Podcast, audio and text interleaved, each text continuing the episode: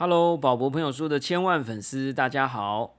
又到了我们每周上新的时间，今天来到 EP 九十六这一集呢，我们一样也会有纪念 NFT 卡牌在 Our Song 上面发行，限量四十八张，从九点六块美金的底价开始接受。如果你的出价越高，就越早有机会可以购入这样的一张 NFT 哦。接下来我们即将迈向一百集。将会有一些 NFT 的纪念活动，请大家持续关注哦。今天这一集呢，我们邀请到的是花水木，曾经在创业圈里头打滚多年，也取得非常好的成绩。现在呢，竟然也被币圈链圈给吸收吸引进来了。到底他要分享什么样精彩的内容给我们呢？欢迎收听我们今天的宝博朋友说。当有一天这个市场真的疯了，嗯，全世界连阿妈都冲进来买了。如果你先准备好你的借贷账户，准备好你的稳定币，准备好你关于这件事情的知识，也就是好好的收听我们今天这期节目，听不懂的地方听两遍。科技、创新、娱乐，各种新奇有趣都在宝博朋友说。嘿。你听宝博朋友说了吗？Hello，欢迎来到宝博朋友说，我是葛如君宝博士。哎呀，今天的来宾让我非常的开心呐！我觉得是宝博朋友说录制近百集，然后呢，最近的这五六集呢，都是远距录音以来，呃，我觉得最有机会完美的一次啊！这个 我们身为网络创业家呢，他的网络非常的通畅，然后呢。身为一位算是独立歌手吧，啊，他的收音品质也非常的良好，还不止如此哈，颜值呢更是一等一啊哈。我们今天非常的开心呢，找来了非常知名的台湾的一个奖金猎人的平台的老板娘哈娜张子云花水木来跟我们的千万粉丝打个招呼。嗨，大家好，我是花水木的宝宝，终于来到宝宝的节目了。哇，我已经期盼已久。看到你邀我的那一刻，我真的觉得哦，终于被灵性了那种感觉。没有，不要这样了。哎，你知道我那时候录啊，就很多人都问我说：“哎，宝宝，你都不怕约不到人吗？”我说：“拜托，我才怕我约不完，我超多人想聊的，好吗？”好啦，我相信。这个千万粉丝一定都有听过这个平台，因为呢，呃，不管你是求学时期，或者你家中有这个学生，或者你可能是像宝博士一样是老师，啊，相信全台湾各大专院校可能非常经常使用的一个，呃，算找比赛、参加比赛，然后看各种竞赛资讯一个非常非常完整的网站，就是奖金猎人了。你先跟我们介绍一下。啊，算了，我不想让你介绍，反正大家应该都知道啦。总之就是一个非常棒的网站，大家自己去 Google。呃，我很快，因为你的这个经历哈，我不知道大家如果有看那个这一集，不知道会不会有 YouTube 版哈。这一段全部都是他的经历，这样哈。我不知道我能用多快的速度来讲，但是我先讲我知道的，然后有一些细节我快速，然后你再补充好了。好，就除了刚刚我们一开场讲到的这个，嗯。这个独立歌手啊，这个创业家，然后这个乐团主唱啊，同时呢，我知道你也在做 podcast，对不对？呃，不能算了，我才几集而已。那这还不只要开始录了都是 podcaster，OK？哦，欢迎加入 podcast 世界啊！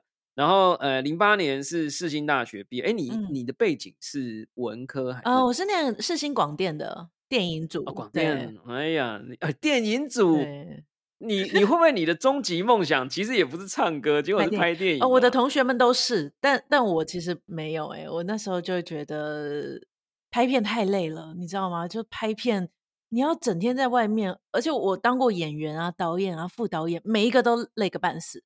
演员，你不要想说光鲜亮丽，你有时候站在那个位置，只是给他们调灯光跟调摄影机，你就站到。很想睡觉，导演也是，副导演也是，所以我我我没有很，后来发现没有很喜欢。所以网络创业还是比较轻松、啊。对，我就发现我其实超级 宅的，就是我喜欢在电脑前。对，就其实就连电影的时候，我也是比较喜欢后置的部分。哦，哎、我这个是反讽哎、因为所有人都觉得要一个人，以前就二十年前说要一个人去死，叫他去办杂志啊、那我觉得二十年后是要一个人去死，就要叫他去开一间网络公司，对，没有啦没。错现在最新的应该是要一个人去死，就叫他去区块链买币开合约，杠杆十倍这样。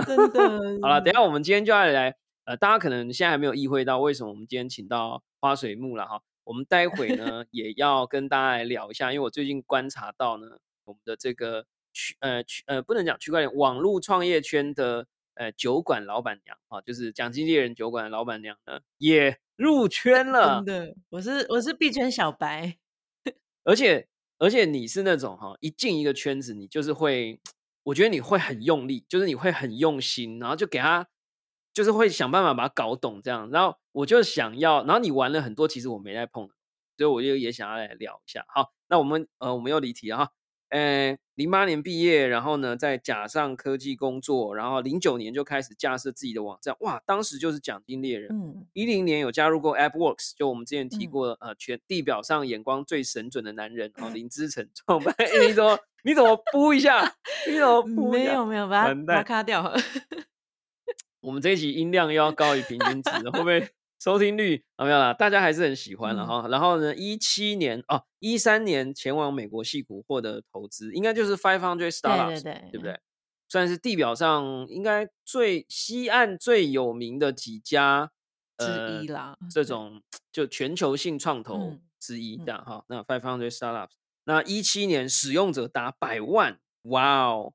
然后呢，一七年导入 Scrum，然后呃之后又担任木工女孩乐团的主唱。然后呢，现在呢最新的就是什么？等一下，我看到了一个神奇的植物，对 Perpetual Protocol 在帮忙营运、营运跟 行销。这哇哦，最新这个 这个太屌了。嗯，如果真的是千万粉丝的，应该有听过我们之前有一集专访 Temple。那那一集呢，我们之后也捞出来，有个连接在节目描述里面。啊、是台湾算是非常早期投入这个去中心化交易所啊，永续合约。他们当年还叫做 Strike Protocol，然后后来就偷偷录完音之后就偷偷改名叫 Perpetual。然后呢，目前应该是已经一只独角兽，可能已经超过了好的一个规模。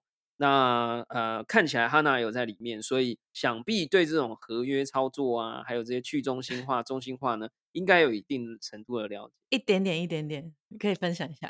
没有没有，你客气了。Podcast 的早餐来点花水木的主持人，哎呀，好啦，总算 念完了，你自己讲一下吧，就是说你最近在干嘛？在嗯，呃，就像你说的，其实我我这个人就是我很喜欢某一件事情，我就会全力投入。所以像之前讲金猎人其实也是了。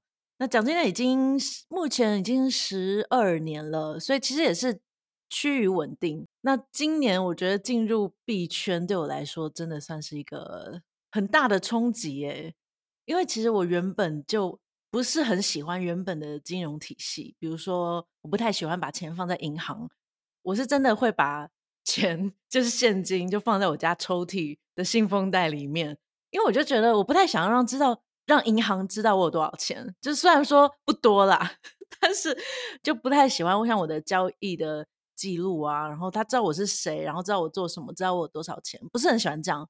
然后放在银行也没有利息，也没有好处，可是他会把我的钱拿去做什么，我都不知道。所以我其实一直都蛮不喜欢那种中心化的 这种金融的模式。那所以我觉得，就是进入币圈之后，就去中心化这个概念，真的让我非常的惊艳。因为你有了一个钱包之后，其实你要做什么交易、转账、跨国啊，你根本就不用管什么银行到什么银行，然后也不用管说，呃，每一个银行的汇率啊，还是有啦，交易所有可能不一样，但是就是变得很自由，所以我觉得这是这是一种金融自由的一个很冲击的事情，对我来说啦。那我最近 好，你是说，哎，你最近你最近你讲你讲，对，就是所以只要是关于 DeFi 啊，或是呃加密货币相关的，我就是开始学习，像是合约啊、游戏之类的。对，啊，哎，对对对，你最近有在玩最近一个爆红的 Axie Infinity？、先讲有没有暴赚一波？呃，而我我买之后，其实过了一个礼拜，它的价钱就变两倍了。对啊，哎，可是问题就是，从上礼拜开始就开始当大宕机啊，你应该知道。所以其实上礼拜开始，哎，我不知道，不太能玩了。就我在社群里面，大家都说现在可以玩吗？现在可以耶！哎，现在又不行了！哎，现在可以耶！现在又不行了。天呐啊，他所以他遇到规模化对难题了，跟之前 Clubhouse 就是爆红之后，这收音音质开始变得很差，然后怎么样怎么样？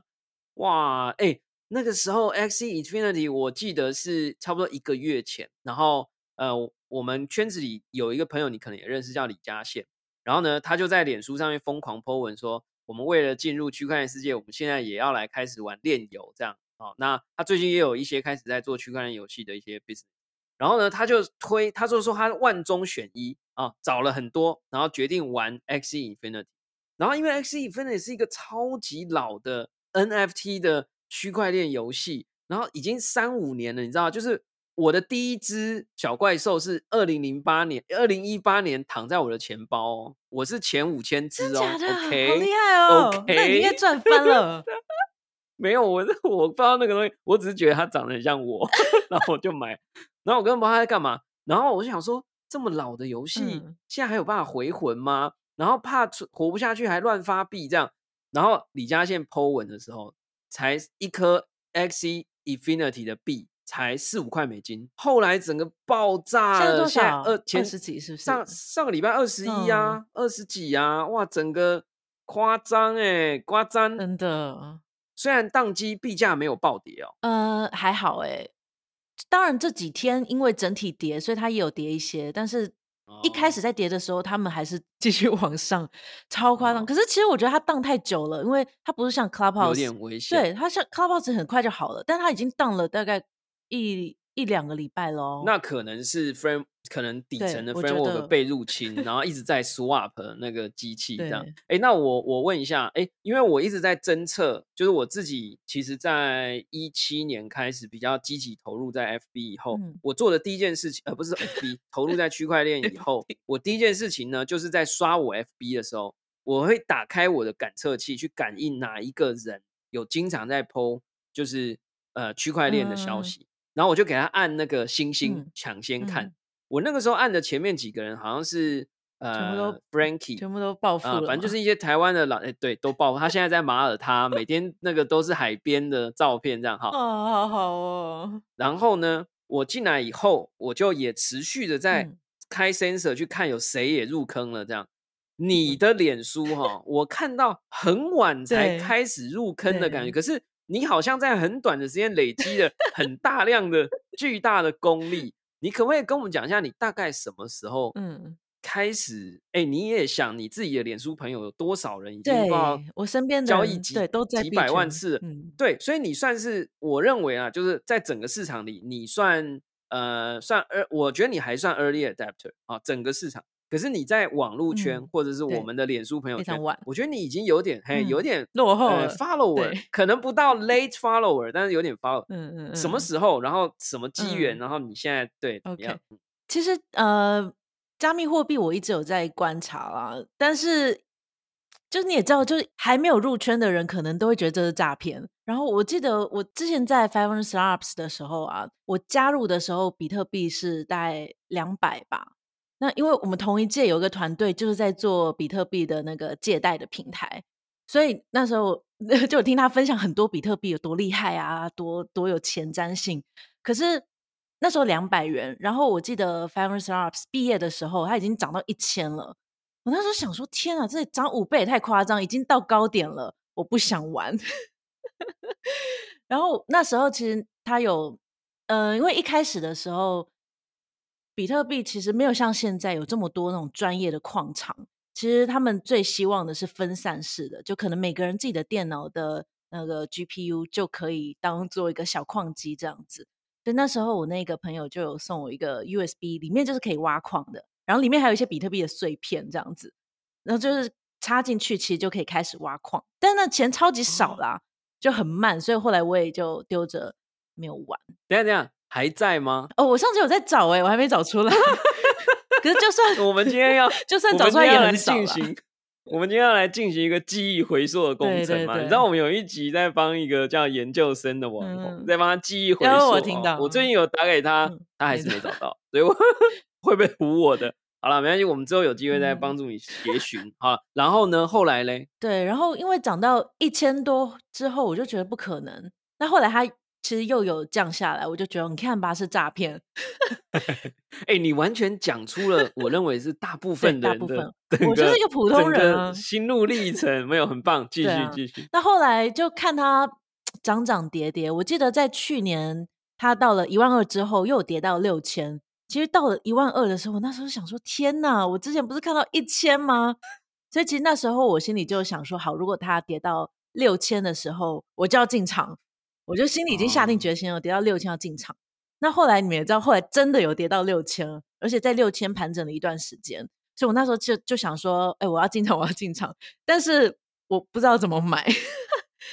对，难的等一下，我在这里一定要警告宝博的千万粉丝，我相信你们里面 应该有一万人是非常智慧，没有啦，千万人都是智慧，就是。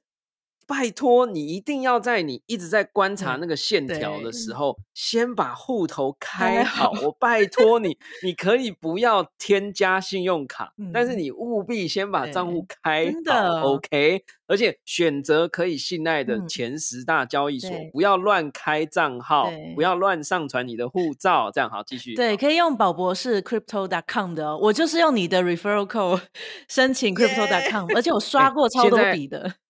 现在哎，刷超多笔我不会赚到，你要去开通它的 crypto.com 啊，exchange，有有有这样我就也有开通，有有赚更多。有有有。啊，我们推荐链接都在下面，好继续。继对，就那时候就觉得哇，要开，因为我那时候听过的就像 Coinbase，但是 Coinbase 好像要要开户，反正就很难啦，就各种很不友困难，善，很不友不善。。我也看不懂那个界面在干嘛。对，就是这样折腾来折腾去，后来我就发现它的币价又上去了。我对就想说，是这样，你你完全经历了就是最经典的那个真的就是一一般小白们的笨笨的那种。对，我现在又听到一个那个自强号呼啸而过的声音，这样这样啊，对，反正后来又到了一万，然后两万嘛，之后就哦天哪，就一去不回头的感觉。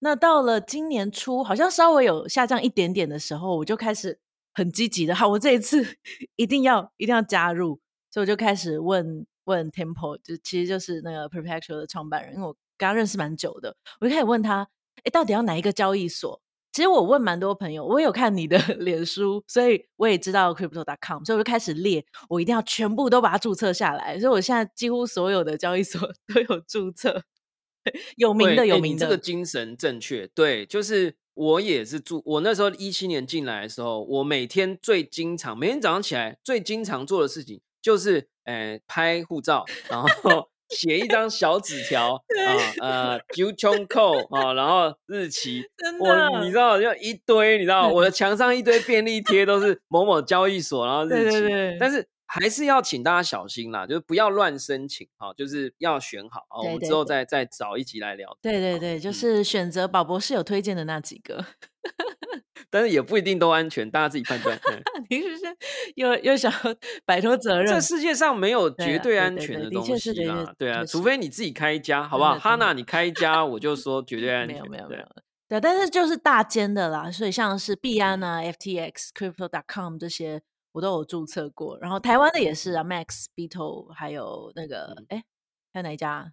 那个没有台湾还有哪一家？呃，币托 ACE ACE 啊，对对对这三家对对对，就是能做的我都嗯做了。不是，等下，那我现在要关心的是，你年初的，今年嗯二零二一年初的时候进来，对，那个时机点好像不错啊因为还不错对不对？好像是多少钱啊？是最低有跌到大概两一两万两万多开始吧，两万多，哎呀，这个就正确。你看这六万买入的人，现在该该叫说哦赔一半了，现在三万嘛。你这种两万买入的，哎，老神在在，没有啦，我因为我没有一开始就买很多，所以？对，我现在的均价还是在三万多啦，所以现在我看今天没关系还，是你其实还是亏。Musk 的差不多，好不好？所以 是 OK 的哎，，OK 的就的。是对啊，对啊，就这个东西很难好，啦。所以你是今年初正式入场，但你嗯给我们的访纲里面有一句话，我看了很惊吓，嗯，全副身家 投入。慢慢的、慢慢的变这样。就是一开始入场的时候，因为 Oh 大家都说是你全部赔掉也没有关系的那些钱，你再投入，所以我一开始其实没有投很多，但是后来其实真的就就是，尤其又又进入 DeFi 的世界，然后又合约，就觉得这个东西很精彩。哎，你法币，你法币至少要留个三十 percent，你不能嗯全付啊，哼哼，真的，这样还是有点危险。有了有啦，就我是我已经够疯狂了，对，就是 我懂你意思啊，就是要活下去，至少要留。我觉得是最安全的，就是你要活留三呃留下活三到五年的钱。为什么？因为熊市一来就要过冬，对，要过三到五，年，然后比特嗯，币大概是三到五年一个循环，所以你如果不小心撞到牛啊，不是撞撞到到熊，撞到 熊的话，你要有钱可以对，所以我现在其实是有。点危险的状态，因为我觉得牛应该还在吧，嗯，但是现在看起来有点凶，我能不能过冬，我有点害怕。对，，No 的确是，的确。是，所以应该要早点然听到你后去因。为我我自己哈，我自己对于这些 DeFi 的存币大概都有三趴、五趴、八嗯趴，甚至到十二、十五、二十趴都嗯有哈。嗯。嗯不管是 CFI 的存还嗯。是 DeFi 的存，嗯。那我我老实说，DeFi 哈，因为我觉得不可，虽然城嗯市码很棒，嗯，数学的世界很棒，可是因为我常常听到一些恐怖故事，什么光良的带不见嗯了，还是哼，呃，就是谁的合约又被盗了，所以，我反而我必须说很奇怪哦，大家可能会以为我就是都要爽领这些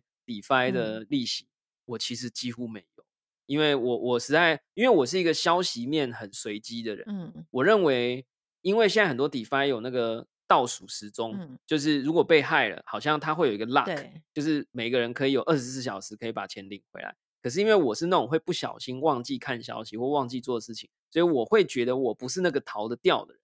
那如果大家觉得可以逃得掉，我觉得是可以放。好，我们扯远了哈，就是说全副身家还是要小心啦哈。然后呢。最主要就是你最近有在玩几件我比较没有就是嗯多接触的东西。第一个是合约嗯啊，然后你还写了一个心得文。第二个是你开始呃玩 Axie Infinity，、就嗯，是最近算爆红的，一个区块链游戏。那据说在菲律宾还有呃很多的地方，很多人靠玩这个游戏嗯，赚了两三栋房真。的，虽然不知道最近宕机会不会房子要卖掉。然后第三件事情就是你也有在玩 DeFi 啊，嗯流动性挖矿啊，还有嗯放贷。嗯呃，怎么问怎么讲呢？你你现在跟我们讲神奇的合约好了啦，嗯，就是因为你写了一篇专文，哎，其实你写了两三篇吧，你好像嗯，都有写。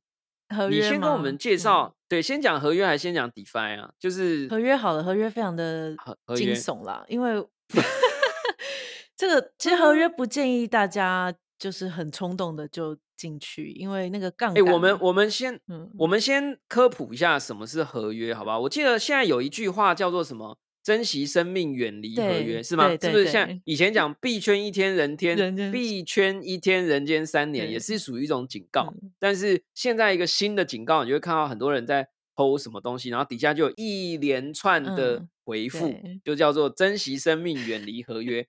合约，我的理解嗯就是，你可以拿很以小博大，你可以十块钱美金变成一百块或一万块美金操作，嗯，可是只要小小一点波动，你的那十块美金就会瞬间消失。这对样，对对你跟我们科普一下吧，然后你的惊悚故事。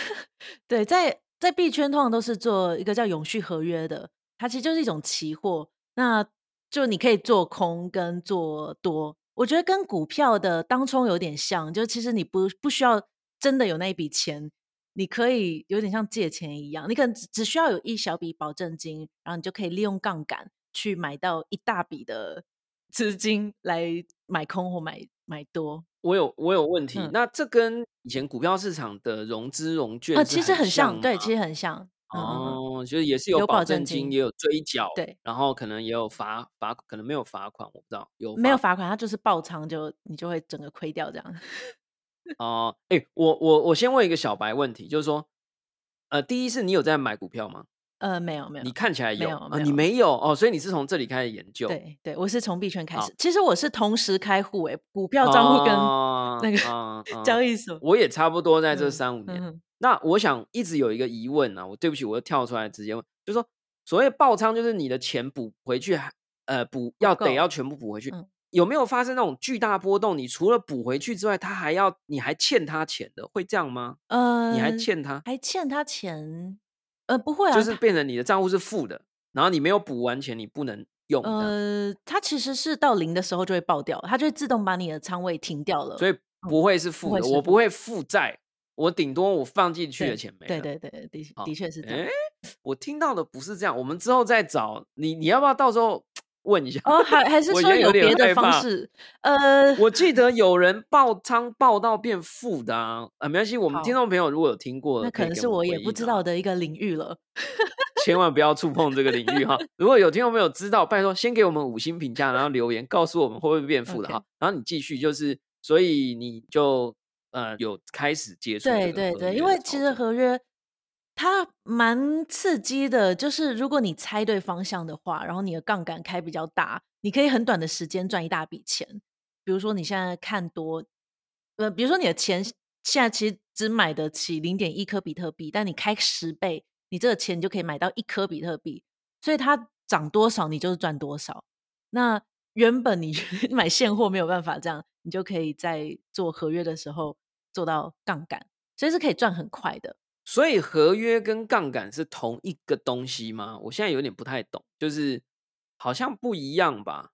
呃，它这两个东西通常会结合，因为如果哦，就是你买的是合约，是期货价格，对对对对对然后你又可以在期货价格上去开杠杆，对对对，我有点懂通常会。结你合买的并不是现货，不是不是然后你买的可能是期货价格，对对对哦对、，OK，对，是都是以期货为主，但呃我也不是金融出嗯身，所以也没有非常的嗯，了解中好间的逻辑。我们之后也持续会再邀请更多人。那我不要听听说或者是举例，嗯我想要知道你的传奇操作，目前在你心中留下深刻这个深深的刻痕。好的，先讲好的，好好好的回忆一定有嘛，一定有，你才会对不对？做。呃，因为我我自己会有一些交易的原则，就是我自己写蛮严格的原则原则，比如说一天只能开一张单，然后我必须要控控制那个仓位怎么控制，然后要有多明确的讯息，比如说做多的讯息，我才去开单。就我有蛮严谨的一些规则。那通常我我开单，我都会在一天之内，就是很很短线啊，就一天之内平掉。因为我觉得如果睡觉的时候没有一直看盘，有可能会爆掉之类的，所以就有这些原则。那一开始其实还蛮好的，就是都很严谨的按照这些原则在做的时候，其实都会每天可以小赚一些。那我我自己的规范是不要赚太多，所以我都会很快就止盈掉。所以每天可能赚个呃，比如说五十元美金啊，一百元美金这种，我就会满足了。然后每天每天你都开几倍？你都开几倍？五十美金这种肯定就 是十倍左右，大概十到二十倍左右对对对，对，十到二十。然后我的资金也很很小，我一开始其实只有拿一百元的 USDT 来做，那后来因为有赚了一些，所以我后来就打算说，我只用赚的这些钱来开单，就后来大概有累积了大概五百元，也很少啦，反正累累积五百元，我就想说，我就用，反正钱是赢过来的嘛，所以整个损失也还好，所以那时候是还蛮开心的。那后来就迎来一个悲剧，就是对我目前听起来都非常的流畅啊，就是觉得啊，这个是非常很好像可以稳稳赚，对不对？啊，没有没有，对啊，对啊，但是后来我那时候就想说，哎，这一笔钱反正是赚来的，这都亏掉也没有关系，所以我就拿比较多的部分去开了一张多单。然后刚好是六月底的时候，你们知道六月底不是有大跌一次吗？血洗血洗的那一次，那一次真的超惨的。我那时候是三万四的时候开一张多单，因为我想说，哎，前阵子才涨到四万一，所以我都做比特币啦，因为我觉得比特币最稳。所以那时候三万四的时候，看起来也有蛮明确的要往上的痕迹。我想，我三万四，那应该至少可以到三万六吧。但是没有，没有，它就是直接往下，往下最多最多的哦两万八，就是那一天，那天真的很可怕。那他就嗯就你的五百可能就呃后来呢，就是因为其实我原本有设止损，但我看它跌成这样，我就看到我的账户是负三百趴的一个 对啊，我就说会变负的、啊。呃，没有，那个是账面上变负的啦，就是你亏了这么多，哦就是哦，对对对你还是可以用那五百去抵。对对对，可以抵，可以抵。啊所以我的嗯盈亏是账面上是负三百趴，然后那个金额已经是我不太能够承受，就就是我觉得整个亏掉，我太不爽了。就其实我觉得是情绪化了，就太不爽了，太不能接受了，所以我就把止损拿掉。但是、哦 我想说，他应该会回来吧。而且更更夸张的是，我还在在三万四到三万二的时候，我还又在加仓。我想说，三万二进场那更爽啊，我的均价更低了，就跟太经典了！我觉得你整个操作过程应该要变成一个教科书，对对对，你知道吗？大家不要学。就是哇，我觉得难怪你这种人创业会成功，因为你整个市场模型都在你的大脑里 面，是你失败了啊想的就是 大家想的对，就你刚刚那个整个故事是我听过所有的故事里面的集大成，对对对就是大家可能都会从如何开始，然后如何怎么样，然后过你会有一段时间，哎，觉得还不嗯错，然后呢，然后你设了很多规则，然后你觉得，可是你可能会在某个地方你的理智就断线，真的，对对对，就币圈小白可能都会这样子，所以大家要这真的警惕一下，警惕一下要小。心。对，所以总之那时候到了，反正就跌下来嘛，我又把止损拿掉。其实我如果我估计不止损，我估计你嗯顶多加码五百。没有，没呃，我后来哦，你说加码是指说为了不要爆就是你爆仓五，假设对啊，就是你嗯五百记在里面嗯嘛。嗯嗯，通常加码不会加超过一倍吧？我现在只是想要估算你的悲剧到底是多 有超多大范围，因为那时候反正我五百放进去，我爆仓，我记得会爆的金额原本是哎，好像是两哎两万八两万九吧，会爆仓。那我太害怕了啦，反正我那时候把止损拿掉，它又往下走的时候，我就又又加了保证金，所以我记得我加到最后是要到两万一才会爆仓。所以其实我是扛单哦了，其实不应该扛单的，但我那时候就是死扛。那可是后来没有跌到两万，后来没有，你活了，所以我后所以你活下来啊撑回来。对对对，这这次扛单算是成功，可是其实真的要跟大家说，不要扛单，因为很有可能是不会，很有可能它就真的还是爆了，这真的不会知道。真的。我在这边再补充一点那个，呃，就是这个叫科普知识啊，哈，就是说，就讲爆仓的意思啊，我的理解是这样，大家如果不对的话，大家可以纠正我。就是说，呃，当你开了十倍杠杆，你拿等于你拿十块美金去操作一百嗯块美金的东西，所以如果它涨了，比如说涨了十趴，那你就是赚了一百块美金的十趴，所以你就是拿十块美金赚了十块美金，可是明明它只涨了十趴、嗯 o k 那可是注意，如果它跌了十趴、嗯 o k 理论上你如果只拿十块钱美金去买现货，然后它跌了十趴，你只跌一块嗯钱，对吧？因为你跌了十分之一啊，所以你还有九块。可是当你开了十倍的杠杆的时候，你就会一百块美金操作一百块美金嘛，所以你如果跌了十趴，它就会扣十块美嗯金，你就必须拿你那十块美金去补。嗯，那这个时候就叫爆仓，为什么？因为你的仓位的那个保证金就是那十块美金就爆炸了啊！所以如果有时候你在吃饭的时候看到隔壁的朋友突然吃到一半低头看手机，然后一脸凝重，你 爆仓了吗如果他有在玩，你就问他爆仓了吗？然后呢，他的标准反应就是哎呀没有啦，然后继 继续看，完是不是这种逻辑？你解释的超级清楚的，你好厉害哦！哦不愧是宝博好，笑，因为因为我有一些学生都不听话，那边乱玩，然后每次那个区块链社课的呃某某的同学不要看手机，嗯就是又爆仓了。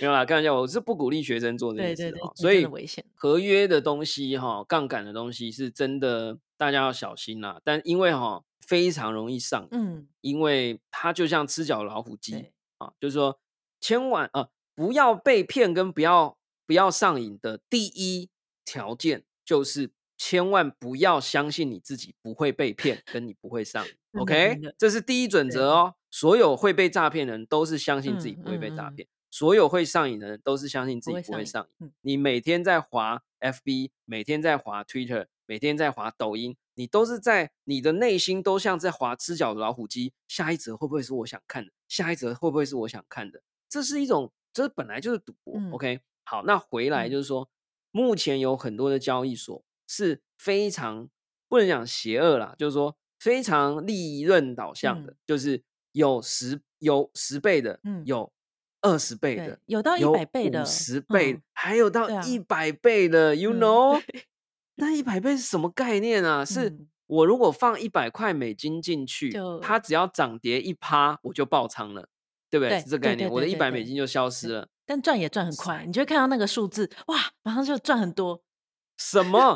不要这样 讲，好啦好啦你这开吸引人。真的，因为我有看到很多小白在社团里面 po 文说：“哎，为什么我刚开一下合 约数字就变零了？”他说：“就像粉末一样，像那个复仇者联盟那个 萨诺斯，哎哎怎么发现一按下那个购买，怎么 突然瞬间钱就不见？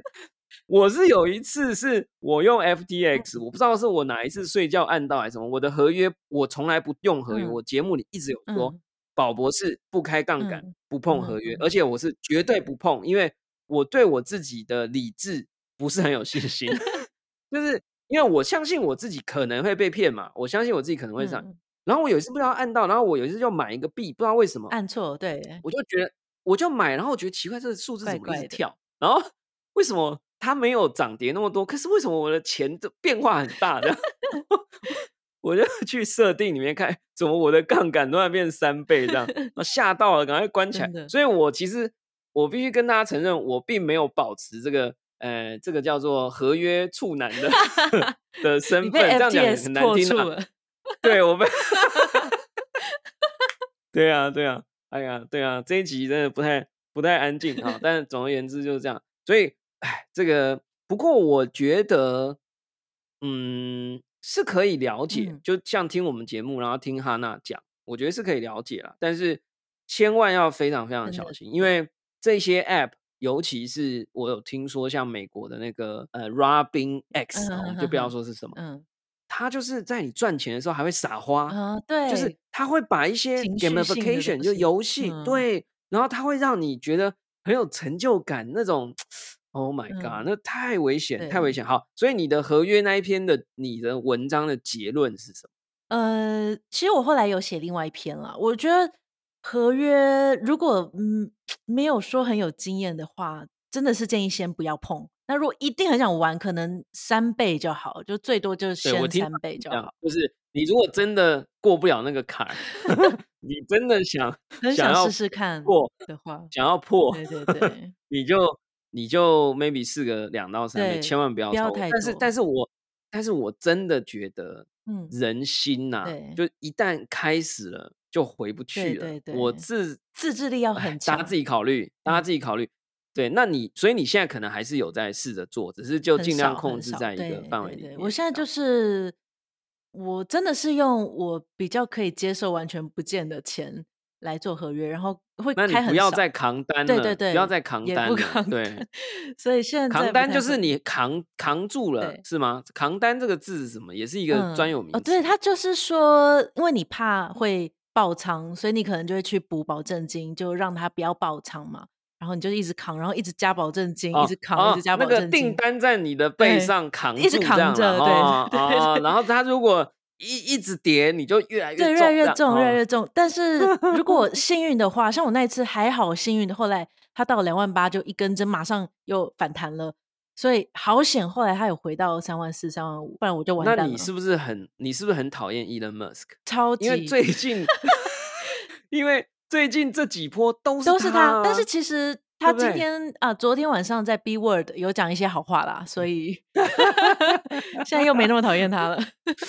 所以如果可以按一个按钮去召集刺客去刺杀他，你有可能会按嗯下这个，现在还先 先不用了，我还需要他去，先不要把它留着。先留一下好了。就是狗狗币啊，还有比特币的，还是要靠他一下。对啊，对啦，哦，是哦好啦，那我们来讲你的第二个就是 DeFi，、好不好？嗯就是 DeFi 这个，我一直有在推，呃，不能讲推荐，就是有鼓励大家去认嗯识哦，因为我认为 DeFi 是一个比较，我我个人觉得比较健康。为什么？嗯因为很多合约的交易是在去中心化交易所，对，所以你其实很多 detail 你其实不一定知道。当然，我们有去中心化的这种合约，哎，Perpetual Protocol 嗯是不是就可以开杠杆？对，可以，是是它最多十倍。十倍嘛，哎呀，还是很良善的啦。哎呦，那种一百倍，真的，Crypto.com 的 Exchange 可以到一百倍，我都不敢碰哦，超可怕。好，然后呢，呃，DeFi 我觉得有一个好处是它所有的流量是透，对，所以你只要你愿意看，你肯学，我认为那个里面的很多资讯，你比较没有资讯不对称的问题。然后，因为很多的操作是。智能合约在控制，所以如果没有这种意外的骇客啊、断网啊，基本上你的紧急时刻，你的钱还抽得出来。可是交易所不是哦，我有听说过很多中心化的交易所的合约系统是有很多猫腻的啊。虽然我们这样讲有点大陆用语，就很多怪怪地方，就是什么？你有听说过那种事吗？就是完全不能提款了。对对，嘿，怎么什么突然爆仓不让你止止止损，然后什么就是。按钮按不下去，然后怎么样？然后突然间就让你追交保证，你有听过这种？有有有，好像都是某一些地方的交易所。不好意思说哪一家啦，就是哎，但我推荐的好像也有一家有这种不良机制，但但 但是总之我都叫大家不要玩，不要玩合约哈。然后呃，DeFi，所以我想知道，就是说你现在还有在。流动性挖矿吗？啊，这到底是什么？跟我们科普一下。然后你放贷的心得，你也写了一篇文章，也稍微跟我们听众分享分享一下。我在 DeFi 有做流动性挖矿，对，我要科普这个好难讲哦，很难是不是？这个 我相信你可以，你是酒馆老板娘，你试试看，你不行我再来。好好好，基本上呢，就是因为哇，要从哪里开始讲？你不要从寿司开始讲，太远了。就其实因为在 DeFi 的世界。它不像中心化的交易所，他们可能可以去有一些资金来做操作。在 DeFi 世界是完全是靠智能合约在在动作的，那会需要有一些流动性的制造者，他的一些机制才有办法运作。目前你大概三句话有两句话我听不懂，我觉得如果我是小白的话，好难解释哦。好，你来好。流动性，其实我们我们有一集有在讲啦，但总之呢，就是你智能合约就像一个自动化的行员，银行行员、证券交易所的员工，然后呢，员工只是这些人工都换成城市码，所以它相对是可以比较二十四小时运作，然后你是可以相信它，因为很多人会去，因为合约也呃呃城市码也都是公开，大家会去检查有没有。有没有漏洞啊？有没有后门啊？所以大致上是安全的。然后呢，诶，用流动性挖矿，我的理解是这样的，就是有点像我如果宝博是我要开一家银行，叫宝博第一第一银行啊，或宝博银宝博商银，我就需要找投资人来。哎，哈娜，你手上有一些日币跟美元嘛？啊，反正你闲着不用嘛，你要不要放到我这里来？然后呢，当有人来跟我换汇啊，我可能收一趴手续费，我跟你对拆啊，类似这样。所以。哈娜这个时候就成了流动性的提供，所以流动性就是我是开银行的人嘛，我要有一些资产，让资产可以在这世界里流来流去，然后呢，我就赚那个手续费啊、commission fee 啊，或者这些佣金，对吧？那 DeFi 的流动性挖矿跟我们刚刚讲的事情是一模一样。我再跟大家举举一个例子，之前大家如果看新闻，有一个很有趣的新闻，美国的花旗银行有一个有很有钱的家族。然后呢，他提供了几十亿美金给花旗银行，提供作为流动性担保，让花旗银行可以把这笔钱借出去或做外汇交易。然后他可能就收，比如说三趴啊或五趴啊等等的这种。然后结果好像花旗银行后来要还钱的时候，不小心按错按钮，就多了一个零。所以呢，本来是几亿变几十亿，几十亿变几百亿。然后我们才这个世界才突然恍然大悟，说哦，原来银行的银座。这营销里面所动用的钱不一定是银行自己，他还会去跟别人借，然后借就要给他分拆利息或分拆这些收入，这样。所以其实我们刚刚讲的流动性挖矿其实就是这样，就是说我提供流动性给这个叫做去中心化的银行，然后呢，他就会分拆一些他的好处给我，因为有人在这个去中心化的银行里换钱嘛，比如说，哎，比特币换成以太币，以太币又换成狗狗币，哦，那换来换去，换越多，哎，他抽手续费抽的越多，大概是千分之三。然后他就跟你换。那流动性挖矿还有一个是，有可能你拿到的钱不是 USDT 或不是比特币，他可能交易所会给你一个他自己的，比如说宝博商银，哎，我付你的利息，我就不付你美元，不付你日币，我付你宝博币。哎，这个时候就有点是，呃，就各家就是哇，这个万花齐放这样了，对不对？我这样解释比你长八十字，你好厉害哦！这真的很难解释，还可以吗？可以，可以，还可以了啦哈。那你你你现在挖矿挖嗯在哪里挖比较多？呃，就你也知道，我我我交易所就是全部都注册，所以其实我每一个链都有去尝试，像以太坊上面的，像有嗯、呃 Curve 嘛，还有像是币安链上面的 Pancake Swap，还有那个羊驼，还有 Polygon 上面呀，羊驼有什么问题吗？不是跌了吗？羊驼不是几乎要爆炸了吗？哦、呃，他自己？的币跌啦，但是我放的不是他的币，我是放他哦的，总之他的平台这样哦子，，OK，对对对。好，所以有赚，好，继续继续，然后然后反正就各大都对各大的对。哎，Curve 很难用哎，你会用哦？他那个界面对我后来其实也很帅，但是我我不会用那，你觉得很帅？我觉得嗯好丑哦。我觉得很帅，很酷炫，那个是什么年代的一个界面啊？就是帅欸，现在是哦 retro 复古，好不好？好，所以那我我想要问听众朋友，这个时候会想知道的，你从流动性挖矿里的年化收益嗯是多少？我这个超级浮动哎、我很难给你一个平均。呃，稳定币的部分一开始其实有三十几趴，现在大概十几趴左右。对，年化三十几或十几的意思就是说，你放一百万进去，年底啊，就一整年的话，你都不动它，嗯你就会跑出十万块出来，或三十万出来，然后三十趴就三十万，这这个概念。对，所以其实十到三十趴是非常好的，就以稳定币来讲，已经是很高的了。只是其实最近一直在降啦，所以我觉得你就算看到他说年化有三十趴，也有可能只是今天三十趴，有可哦能明天后天就对对降了。对啊，这里要给大家一个科普科普知识的补充。第一个是很多平台会跟你宣称年化四千趴啊，四嗯千八就一百万放进去，一年之后变四 四变多少？四百万，是哎四 数学太四百烂。万吗？四十万吗？哎，四十万呢呃四千 万啊，好了好了。然后呢，你可是你仔细观察，你就会最近的那个 Fox 有一个就是嗯叫 Fox 币，它就是上线它鼓励你，哇，那四千、嗯可是它可能在二十四小时之内就会降回到四百趴，从四千趴降到四百趴，所以那个趴数有时候就像他讲的很浮动、嗯所以非常不准。还有一个最潜在的风险，我们不要讲什么什么什么 impermanent loss 的那个太难哦，解对，我释了，还很怕你叫我解释那个。不，我们不解释那个，大家自己去想。这个叫做中文叫做无什么？中文叫做无偿损偿偿还的偿啊。大家大家自己，我们找我们可能要在一千集的时候才有办法碰触这个问题，因为这这个问题真的太难嗯了哈。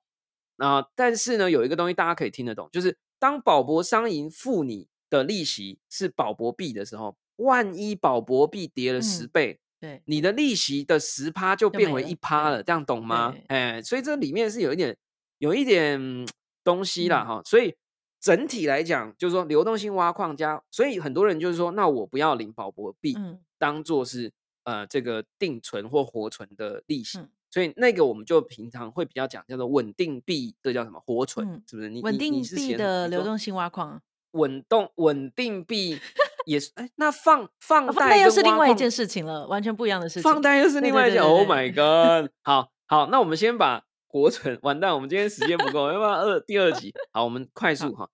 呃，所以整体起来，我觉得应该五到十趴没问题啦，对不对？我们嗯保守一点讲对对对，应该以稳定币来讲，五到十趴应该是可以了。对，那加流动性挖矿进来，因为你会有有赚有赔对嘛对，所以整个这样子就是就挖矿的收益来讲，我嗯觉得可能五到十趴。应该可以更多吧？可以更如多。保守来讲啦，保守来讲，对哎，十趴很多了已经是很夸张了。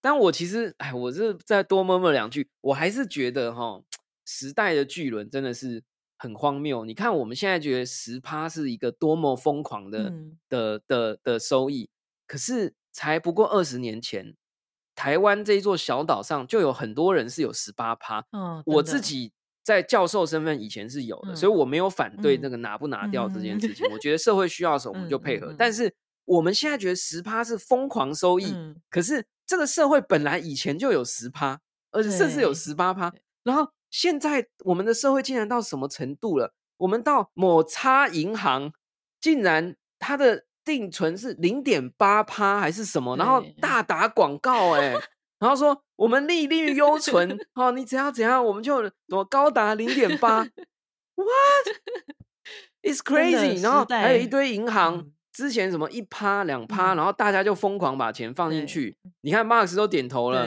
然后然后我我们的区块链的世界是，你跟人家讲五趴就被人家笑，对，所以这个真的是很荒谬。但是我还是我是鼓我 overall 来讲，我是鼓励大家去理解，嗯就是呃区块链上的稳定币放呃的的流动性挖矿还有你说贷对，那放贷是怎么样？哈嗯我一直以为是它是另外一个机的就是制了，就流动性是像你刚才说的，就是别人在呃做 swap 的时候，你会抽一些些他的手续费。因为因为你放了钱进去帮忙他嘛，对，好。那放贷的话，是你借钱给别人，因为其实有些人会想要借钱去可能玩合约，其实大部分都是这样，因为合约会需要保证金嘛，所以你看在爆仓很多的时候，想要借钱的人会变多，因为他们想要去扛单，他们怕爆仓。对，所以如果你不想玩合约，其实你就去放贷就好了，你就可以借钱给这些玩合约的人，那他会给你比较哦高的、呃利息，所以其实是赚这个利息的。他为什么愿意付你这个利息呢？因为他合约的收益更高。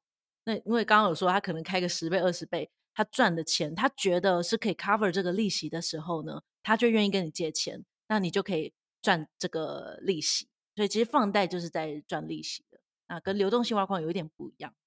对那那我又来帮观众问一句，那你在放贷的业务上 不能讲业务啊，讲的好像 Hana Bank，哎、我觉得你可以开一个 Hana Bank。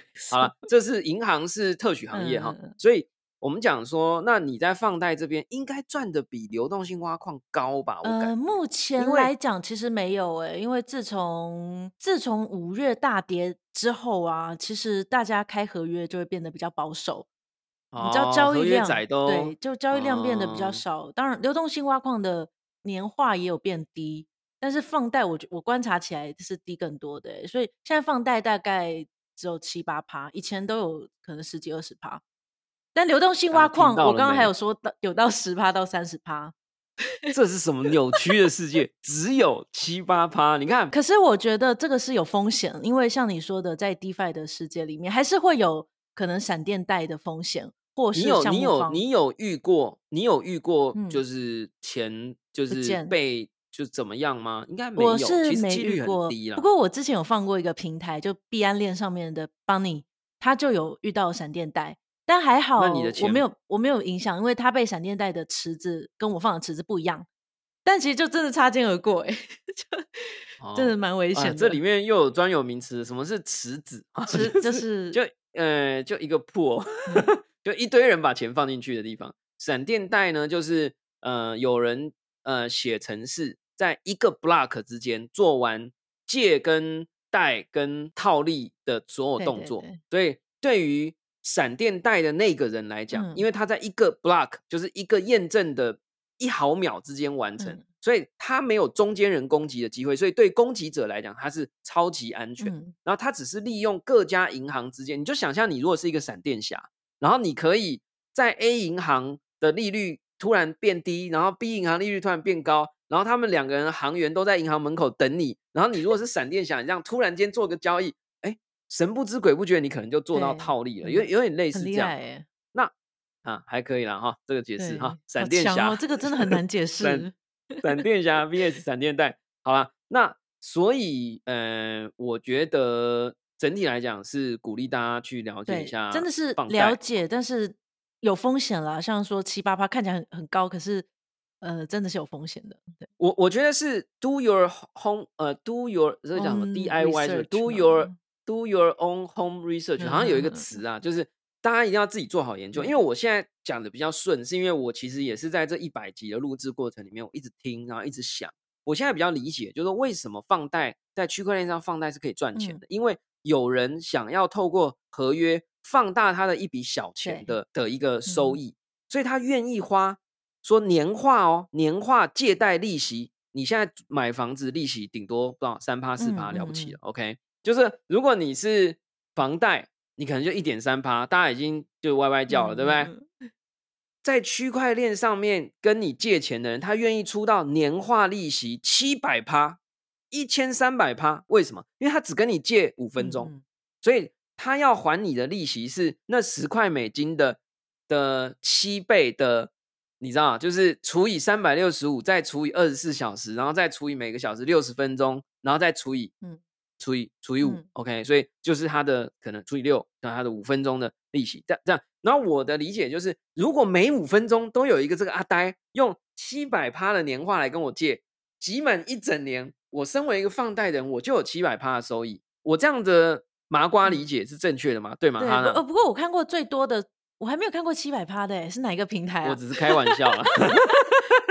我看过最我我等一下嗯，有啊，Rex 他们那个有时候那种中心化交易所，嗯因为中心化交易所交易很快嘛，哦，因为它是中心化的所以它甚至可以只借五秒钟。嗯嗯嗯，所以它有时候会开到那种很夸张，嗯我有看过几百的，我真的有看过几百，因为他嗯就是疯了，他就是要他想要秒扛单，他想要只扛一秒的 这种感觉可以。用一秒。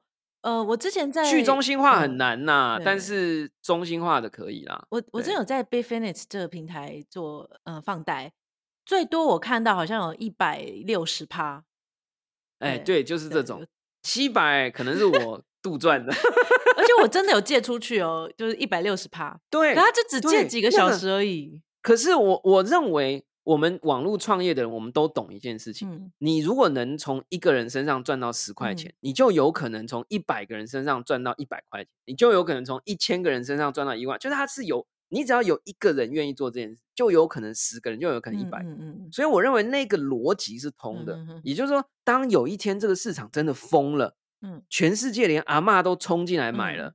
如果你先准备好你的借贷账户对对对，准备好你的的稳定嗯。币，准备好你关于这件事情的知识，也就是好好的收听我们今天这期节目，听不懂的地方听两嗯。遍。那么等到这个世界疯狂的时候，你就不会是那个疯狂的人，你是会在这边可以啊，就是啊，就是嗯、喝个塔 q 啦，看一下夕阳啊，然后你的那个数字啊，对不对？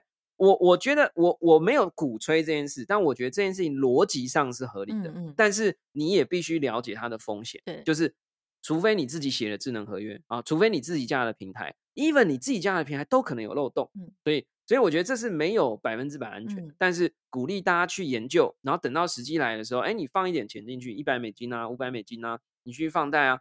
哎，如果真的搞呃，真的是每一个五分钟都有人用一百六十趴年化来跟你借钱的时候，你的年化真的就变成一百六十，嗯，真的，我是这么觉得。我觉得啊我难一直都有人用那 么对啊，你讲的没错，因为市场很大，对，所以这是一个市场机制，就是说当疯子那么多的时候，就会有很多喝塔 q 亚的人想要进来也。借钱，所以就会有人愿意，就会有人有更多的钱想要用更低的利息来借给这些人，所以这些人就本来要开一百六十趴的，他就哦有人一百二十趴也借我，那我就跟他借一百二，所以他又回归就一个平衡对了还，是会对一个平回来，但是人家是说放长期应该还是有十趴以上啊，就是我是放那你的文章，你的文章最终的结论是什么？鼓励大家做。我那篇是鼓励大家就不要开合约，你可以去放贷，这样比较稳定，这样子。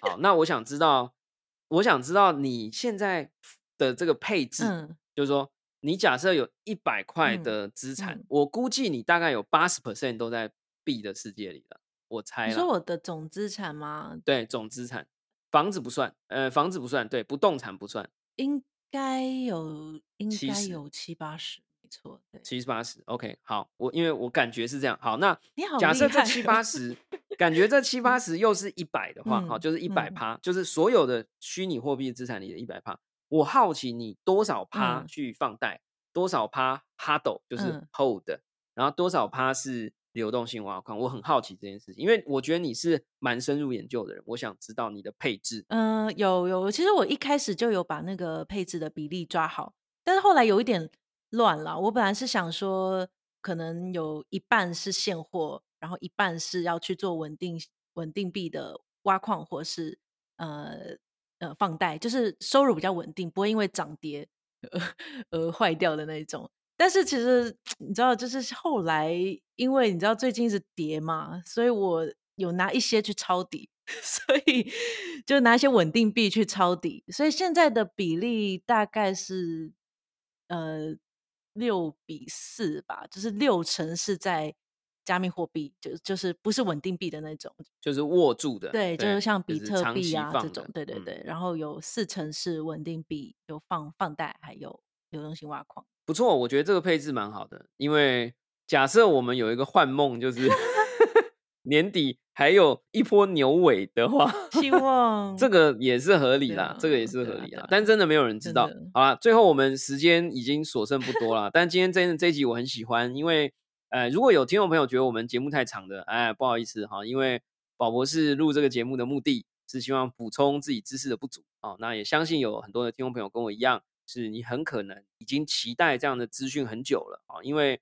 呃，我有时候也是这里听一点，那里听一点。那我觉得，呃，有 Hanna 这样子的这个网络创业圈的老玩家，而且又是我最喜欢的那种人，就是你是会做功课的啊，然后你是会试着去练习的，然后你是会试着去反省，而且你还会愿意公开你的经验的。我觉得这种人是最宝贵的啊。所以这一集就不好意思，我们就有点超时哈。所以最后我还是想聊一下 NFT 啊，就 是，呃，你身为我们先讲 X Infinity 吧，嗯就是反正现在就宕机，你也不太好玩，就是你有在这里赚到钱吗？其实我我还没有卖，所以还没有。就是我是就是都是账面这个叫做 账面账呃心理账户啊，未 营未实现营收应，该未有三。倍了吧？因为他现在那个怪物变很贵，要再确认一下啊。OK，那你不会说把你的触手又伸到其他的嗯这个 NFT 吗炼油上面，炼油啊？哦，我我是有想研究啦，只是我现在哦玩 X Infinity 就很想要，就很你知道很想研究透彻一点。它是真的好玩吗？我一直想问这个问题。你对卡牌游戏熟吗？像那个 Magic，the 我有 Gathering 玩之类的，我有我有连续重度沉迷七天那个炉石战记哦对就但七类天之后嗯，我发现我身体就是姿势很不舒服，我就就就戒掉，我就把它 删除了。你好极对端哦。没有，因为我后来我就真的很不舒哦服，，OK，因为我就躺在床上、嗯床上一玩八小时这样。哦它其实是类似那样，就是一个卡牌的游戏。但是嗯有人就在呛说，哎、什么 X Infinity 这种游戏性拿到我们手游的世界，根本就是，如果真的十年前的东西。对，如果真的要比较炉石战记那种游戏性来讲，可能它的设计也不能说是最顶尖的，但是以我不是说很会玩游戏的人来讲，我觉得还算好玩啦。就是你会去研究，哎、我要先出哪一张卡，然后怎样的策略比较有趣，然后我要、我的属哦性可能会跟你是相克的，所以我就要出那一张卡，还是有一些设计在里面，所以我觉得还算好玩啦。就是哎、以那你现在已经懂怎么怎么判断一只怪兽厉不厉害了吗？因为我、嗯我的那一只怪兽，我一直搞不清楚厉不厉害，然后我传给人家看，他说好像还好。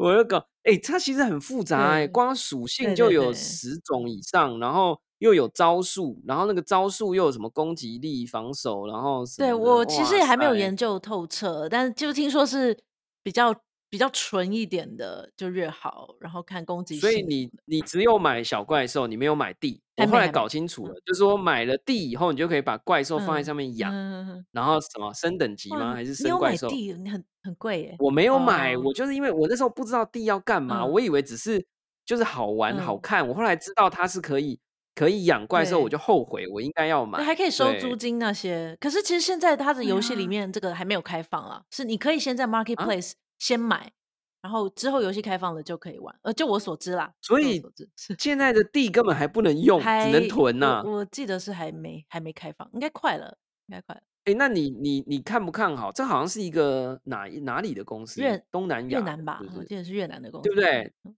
哇，真的是很厉害！看你说在宕机宕机以前，其实一切都做的还不错。对啊，对啊，就能玩的时候其实还不错，而且你会看到你获得经验值，然后你会获得那个爱情药水，那药水是真的可以哦卖的。对，那个药水也是币，Oh my god，那个叫什么 Love Potion，我我那时候看到这个币，我都快崩溃了。什么叫做爱情药水币？然后又一路狂涨哎，那个就是你在它的两只宠物可以交配嘛，你交配的时候会要用到那个爱情药水，所以它才会叫爱情药水。那你也可以卖，你也可以不去打怪，然后直接去买那个币那来，也可以交你现在你现在你的怪兽农场，你现在有几只？我三只而已啦，我就是正常的入场所以你没有让他们交配还没还，没。为为什么？呃，我想说是生小怪兽拿去卖是最最出街的赚钱方法吗？还是你现在还是在玩里面的对啊，但我想说再更了解、更熟悉一些再说。好吧，我们今天要来进入我们今天最后一个话题了啊！今天真的是太开心，都觉得不时间不够啊。就是啊，因为哈娜你也是算是，我觉得斜杠这两个字是骂人的话，但我觉得就是说你有做很多有趣的事啊，所以我觉得很多事情问不完，因为你说呃 NFT 跟你的小酒馆有没有关联？这个其实有很多可以聊，对不对？很多可以聊，我们之后再来一集。但是最后我还是想要来问啊，就是说，嗯。你身为一个这个独立歌手啊，就是你是创，我觉得你是创作人啊。我也买过你的 CD，好不好？对，还有附一张那个 USB，对不对？然后，哎，你后来好像有开演唱会，是不是？有啊有啊，有开一个，对不对？有开一个演唱会，对。然后，嗯，持续还有在创作，然后你自己又是一个网络公司的创办人跟这个老板娘哈。哎，我先问一个，奖金猎人最近流量应该是增加哈，因为疫情的话。因为爱料理都变十倍了，哎，对，最近是有增加，但我我其实很很好奇，为什么会增加？怎么啦？哎，老板。不要闹了，因为我不能开实体的比赛，我只有线上的渠道可以宣传呢。对对，就是搜寻量有上升蛮多的，我觉我也觉得蛮奇怪。我觉得希望希望听众朋友尽量的多使用我们的线上平台啦。我觉得这些平台并没有什么，就是说哦，因为疫情怎么样？其实不是，是这个世界本来就在虚拟化的过程，所以你现在不上，你以后还是得上啊。那你现在不上，以后就是你只能上国外的平台，这样也不对，好不好？哈。好，那我回来讲了，就是说你自己身为一个创作人啊，创业人，你觉得你的 career 或者是你的这个置业或者是职业，会不会在一定的时间，maybe 接下来这两三年一两年，会不会跟区块链发生关系？啊，其实现在就已经发生关系了，哎，就是我最近 有有参加，就是刚刚说 Perpetual 他们公司的一些工作，那。因为我跟 Temple 认识很久了，所以我也我也是进入币圈就一直扒着他问。后来我就想说，哎，干脆可以 进去帮他们做一些事情。对，所以我也可以帮他们广告一下，因为他们 V Two 快要上线了，是不能说什么时候啦，但现在正在努力中。那 V Two 就是其实有蛮多的改善，就是在各种机制上面都做很多的改善。然后另外是 Perpetual 的团队也正在扩张。所以，如果有对区块链有兴趣的前端工程师啊、后端工程师啊，或者你有写过 smart contract 的话，都非常非常欢迎来应征。就我们是一个非常开心的团队。那奖金猎人小酒馆没有要扩张吗？应该也是 正在要一段时间呢。对我们奖金猎人的话，其实我们是持续，如果有好的人才，我们都会有征征求进来。那有分业务啊、企划，还有工程都有。那我未看先推，我觉得 Perpetual 之后也有可能会施法这个 Uniswap，就你提供流动性会拿到一张 NFT 证书。我现在正在阅读。哎，你可以这样吗？不能哦，这个还不知道，但是我们会推 出很多有趣的。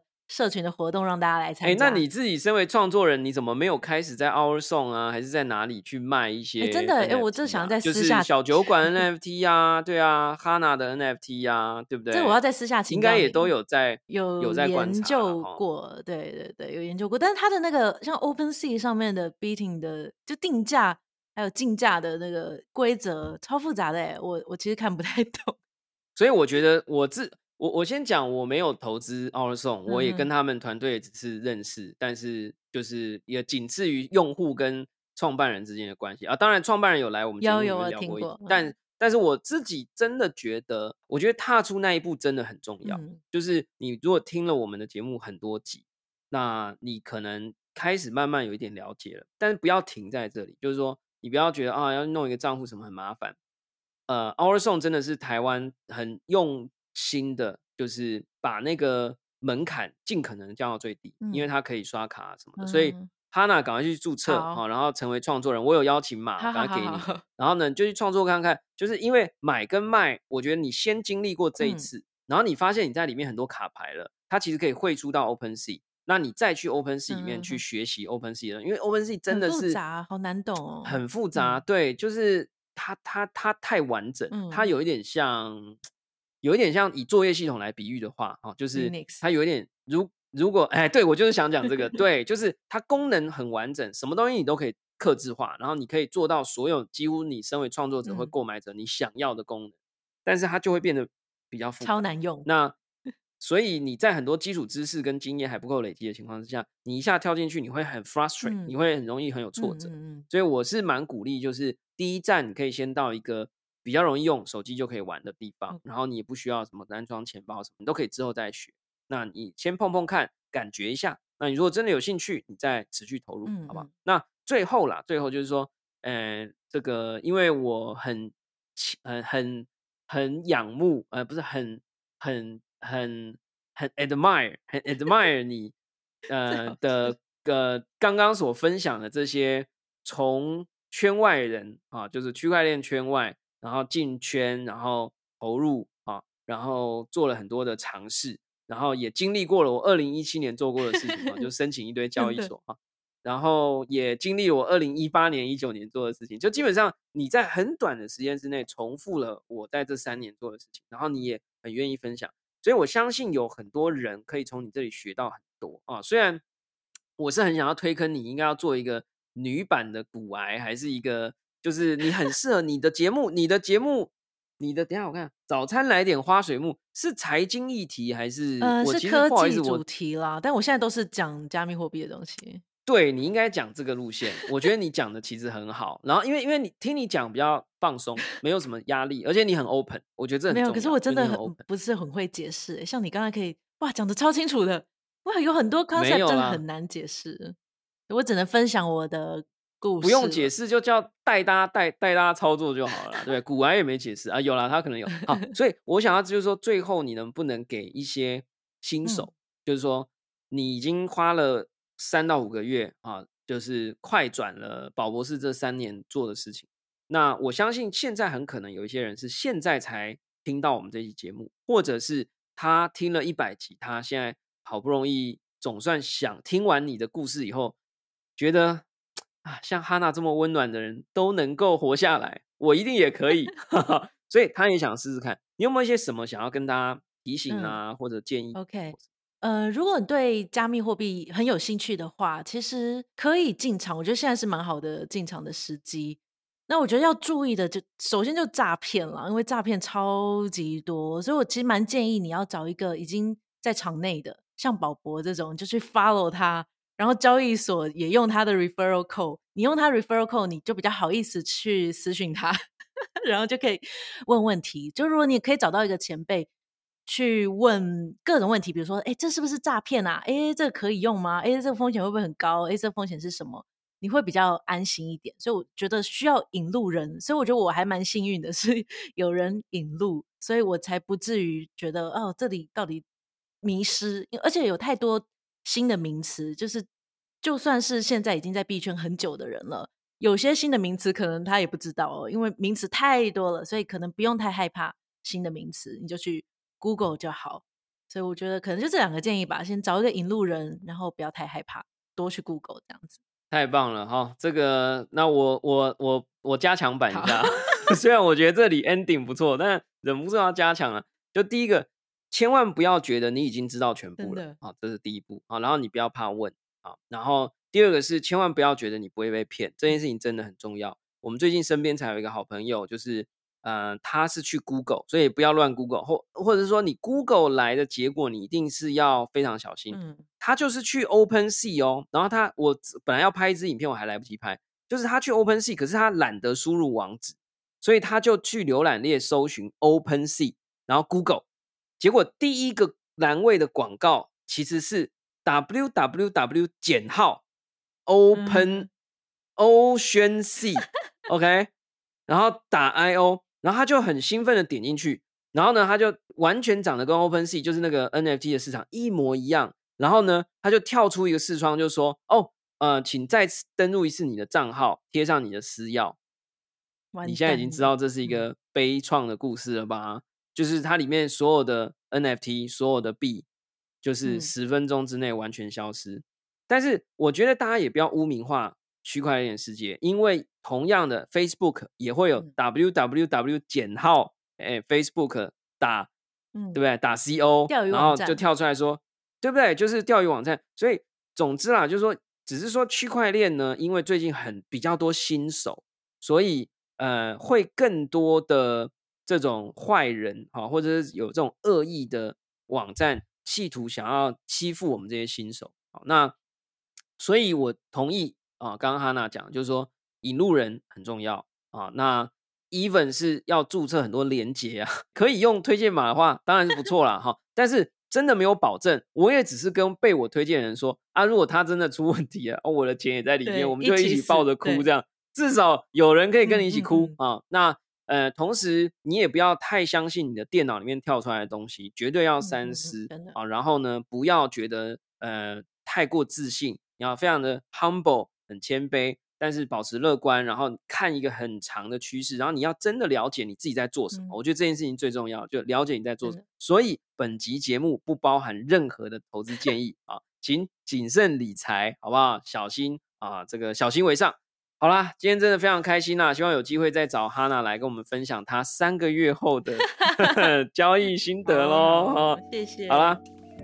感谢大家收听我们今天的宝博朋友说，我是葛如君宝博士。如果你喜欢我们的节目，欢迎点选订阅，下一集就会自动送上给你哦。无论你是在 Apple Podcast、Spotify、s o n YouTube 或者其他平台听到我们的节目，欢迎给我们五星评价、按喜欢留言或者按下小铃铛追踪订阅。你的支持、你的五星评价，对我们来说都是非常非常重要的鼓励，支持我们继续录下去。希望能够很快的超越一百集，持续迈向一千集。好啦，我们下次空中见喽！拜拜。拜。